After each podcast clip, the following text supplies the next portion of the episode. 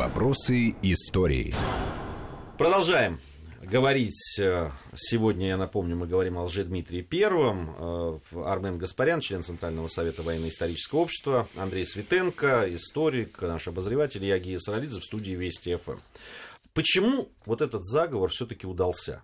Ведь Лжедмитрию говорили и доносили о том, что готовится э, вот этот бунт и заговор против него, от которого он то ли отмахнулся, Но он не придав поверил. значения, то не поверил, да.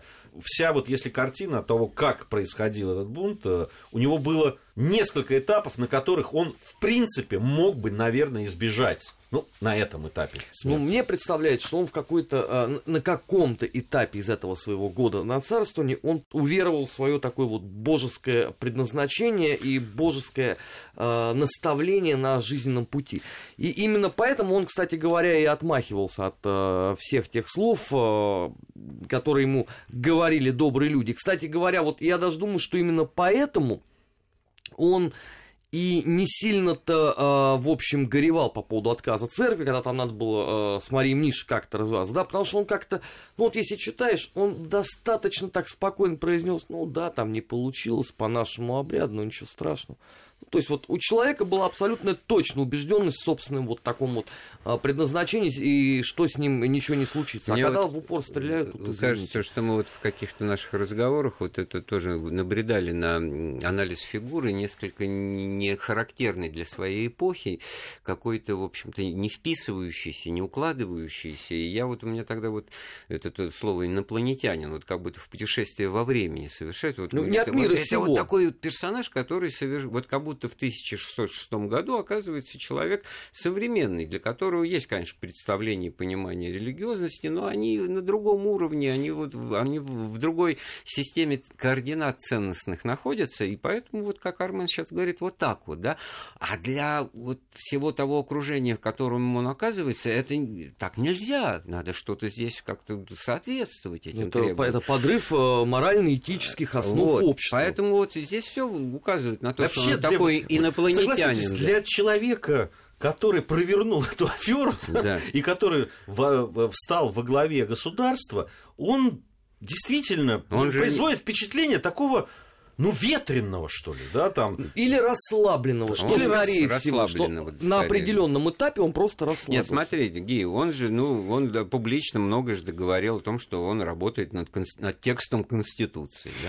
писал конституционный свод законов. То есть абсолютно европейский стиль мышления, абсолютно, так сказать, ну вот, ну я не знаю, как путешественник во времени, оказавшийся вот, я не знаю, с высшим образованием в 16-17 веке, может э, себя повести вот, э, тут, конечно, и Булгаков Иван Васильевич меняет профессию, тоже вспоминается, да, вот, ну не Бунша был бы это, а вот какой-то, я со- сознательно сейчас Ну, то есть, условно, там не из упрощаю, 20 да? века, а из Да. 19-го. Вот. И в этом смысле, вот по, по этим показателям он все делает так, как вот должен, ну, недостаточно осмотрительно, не учитывая, вот э, в каком террариуме он оказывается, в какие психологические повороты свойственны людям э, того времени. Да даже не да. то, что не учитывая, а во Не многом пони- игнорируя да, просто. или не, не придавая им значения. Поэтому, потому что свадьбу эту не надо было проводить с таким, значит, и 2000 гостей на нее не звать на неопределенный срок, и не надо было здесь это самое щипать, играть на нервах и, в общем, будоражить и прочее, и вооружать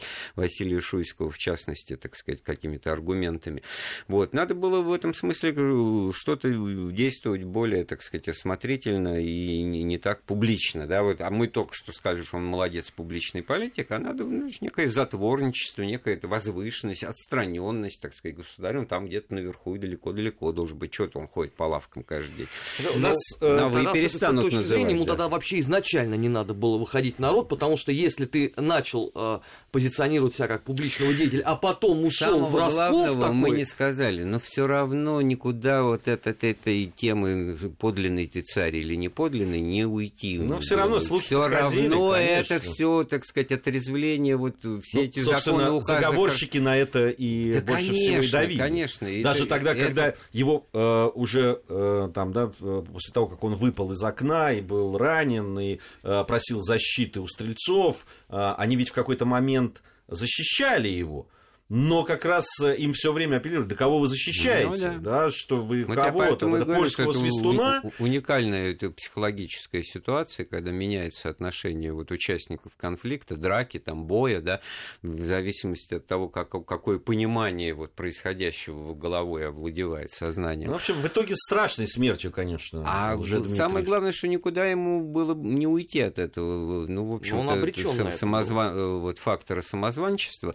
Поэтому вот э, история уже Лжедмитрия II, заметили, насколько там вот пафос вот этот вот... э, Ну, тут уже всем понятно, что это, конечно, ну, Тушинский вор, он и Тушинский вор. Но у него реальная сила, у него деньги, к нему можно поехать, получить титул, так сказать, и все. И, все московское дворянство и боярство так и делало. Путешествовал между Кремлем и ну, вот, аэропортом Тушина, там вот где этот лагерь тогда стоял. Вот. И получала и там, и там дачи денежные, так сказать, земельные, прочие какие-то титулы, и в этом смысле двоевластие. Да? А уже разговоры вот этого пафосного такого, так сказать, искреннего о том, подлинный ты государь или нет, не велось. И мы вообще даже не, не знаем, кто это был за человек. Тут, в отличие от Лжедмитрия Первого, как я все-таки Григорий Отрепьев, так сказать, Ну, это самая 80% популярная просто да, версия, так да. сказать, его прочтения, да, то там вообще непонятно, кто это такой был.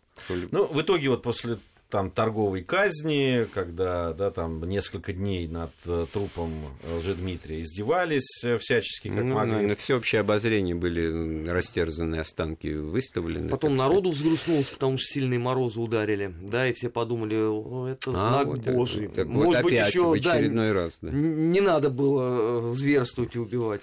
Да, мы, мы в- в лице Андрея уже э, говорили о том, что, собственно, с этой смерти начинается еще один этап э, смуты. Действительно, ну давайте уже не так много времени у нас осталось в эфире. Все-таки даже к чему привело а, вот, Ну, это, вот, понимаете, это тут как бы по кусочкам отпадает вот этот вот пирог власти, да, э, во-первых, и понимание того, что это в, в руках законного представителя эта власть находится. Потому что Василий Шуйский, вот не случайно, он там советских учебников всегда каким-то там боярским царем указан, как будто это не настоящий царь, да, какой-то он какой-то, значит, сословный, да. Составление Нет, сословия, так ну, говорили так, в то ну, время. ну, так это про всех можно так царей сказать. Формально все, Земский собор со- собрался, проголосовал, династия пересеклась в очередной раз, значит, теперь династия Шуйских, все, вы, выбрали, воцарился, так сказать, легитимность, а никакой не самозванец, все должно, так сказать, войти в норму, а вместо этого объявляется какой-то вот, значит, Иван Болотников, выступающий как воевода, чудесно спасшегося Лжедмитрия Первого, который, значит, и тогда спасся, а сейчас бы почему ему не спастись, да? То есть была бы кутерьма, люди найдутся. В данном случае люди находились. Ну, почва-то еще Э, была Бо- Болотников, э, такой пассионарий вот начала 17 века, шекспировский вообще персонаж, да, э, бегал, это, э, служилый боевой холоп князя Телетевского, попавший в плен, значит, на юге России татарам. Татары его продали в Турцию на галерах, значит, там где-то прикованный был. Итальянцы отбили в каком-то сражении морском, значит, в Италии, Венеция, человек, всю Европу. Ну, прошел пешком, узнав, что в Москве такие вещи творятся, не мог просто, так сказать, не, не поучаствовать, пришел вроде как к шапошному разбору. Э, уже нет Дмитрия, Лжедмитрия. Значит, ну вот он эту... так А может сказать, быть, он есть, потому да, что вся Москва да. кипит слухом, что Вот. мертвый-то ночами ходит. Втор- второй... А это вот дополнительный такой вот аргумент в пользу появления следующих вот Второй этап, персонажей. который сопровождает все вот это страшное, так сказать, ужасно неудачливое царствование Василия Шуйского, который ужасно несчастливым становится вот не благодаря тому, что он такой вот неподходящий персонаж, а потому что сам начал первый, выходит, делать ну и это, проклятие получил это. э, этого уже получ- Дмитрия, да, оно Да, же пало. Там том, что, вообще ну, мистики- похоронить нельзя, да, земля не принимает, сжечь не получилось. Но Ми- вот Мистики вообще да, же что ведь общество. очень много. Ведь, э, э, да, если я не ошибаюсь, Лжедмитрий гибнет в тот же день, когда погиб, э, собственно, Дмитрий. Э, Сам. Мальчик, да. Как именно мы так и не Мы пришли не к пришли, выводу, а, но, ну, ну, в общем-то, 17 мая здесь как-то... Вот да, 17 да, мая, да, по просто старому стилю, просто вот оно выскакивает и выскакивает. Это, и, и действительно мистики много, а уж для того времени, да, это такие совпадения, они просто не могли пройти, да. Ну, мне кажется, что в данном случае надо понимать, что совпадения в жизни случаются значительно чаще. Не надо, наверное, в этом находить много... какой-то тайный смысл. Нет, нет, нет, я имею в виду, что те люди могли того времени находить в да, да, мне кажется, Ги, мне кажется, что на самом деле вот меньше всего там условно окружение Шуйского говорило, что его надо убить именно в этот день. А вот это вопросу о том, что вот ужасное стечение обстоятельств, случайных и разрозненных, оно, так сказать, иногда в такую критическую массу приобретает. Мы вот мало говорили о Борисе Годунове, на самом деле. А если бы он не умер, вот так неожиданно спускаясь с лесенки, э, обозревший, так сказать, пределы с Кремлевской стены, вдруг, значит, э,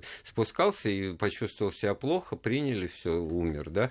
А вот его сыну уже, Федор Борисович, как-то те же, тот же Басманов что-то так защищать и не захотел. Настроения какие-то другие. В общем-то, все покачнулось, повертелось и дальше, так сказать, в, в разброд и шатание. Не хватило нам часа. Не, не хватило никто нам часа. и не думал, и что двух хватит. Не, не хватило как, бы, собственно, любую другую тему. Да, да но эта тема, эта тема ну, настолько действительно версий, а, да только, наверное, о версиях происхождения там Лжедмитрия можно было говорить несколько часов.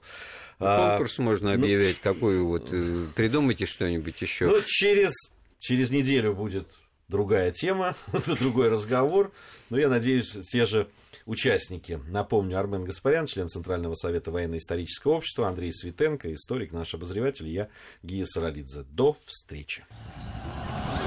Вопросы истории.